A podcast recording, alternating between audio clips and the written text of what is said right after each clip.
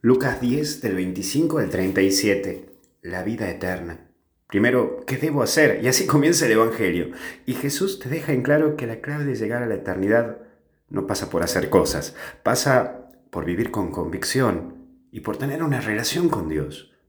Mira, una vez leí el, del Papa Benedicto XVI que la gran tentación de los sacerdotes es convertirnos en asistentes sociales, dedicarnos demasiado a cuestiones sociales, comedores, eh, dar de comer a este, al otro. Pero está bien, pero descuidando la función de ser mediadores entre Dios y los hombres. Esto te lo extiendo para todos nosotros los cristianos, curas o no curas, descuidando nuestra relación íntima con Jesús por hacer y hacer cosas que sí son buenas y fructíferas, pero que te pueden llevar a un constante hacer sin ser y sin amar lo que haces. Sí, sí, porque para amar a alguien no pasa tan solo por hacer cosas por ese alguien que amo, sino por pasar momentos y compartir la vida con ese alguien con quien amo. En mi relación con Dios pasa igual. Y después aparece esto de mi prójimo, y en ella comprendemos que mi prójimo es mi próximo, es a quien tengo cerca.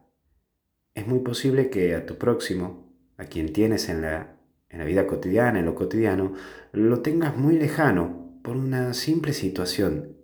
De que capaz que tu próximo ya no sea quien se siente a la mesa con vos, sino que tu próximo sea quien esté frente a tu pantalla. Capaz que estás descuidando esa relación con la persona en lo real que tenés frente tuyo por mantener una relación virtual intensa con personas que están en tu celular. Capaz que hoy podés estar en la mesa del domingo con tu gente, sin mirar un buen tiempo tu celu. Capaz que se vuelvan a mirar a los ojos ustedes, que hace tiempo que no se miran así. Y por último, samaritano. Ser buena persona es eso, ayudar al otro sin mirar a quién, es tener la capacidad de compadecerse, de bajarse del caballo, no mirar por encima a las personas. Ser buen samaritano es preocuparte por el otro y ser atento. Mirar al otro es saber interrumpir tu camino, para ayudar a quien no sabe por dónde ir. Hoy fíjate quién es en tu vida esa persona que te ayudó para levantarte y seguir.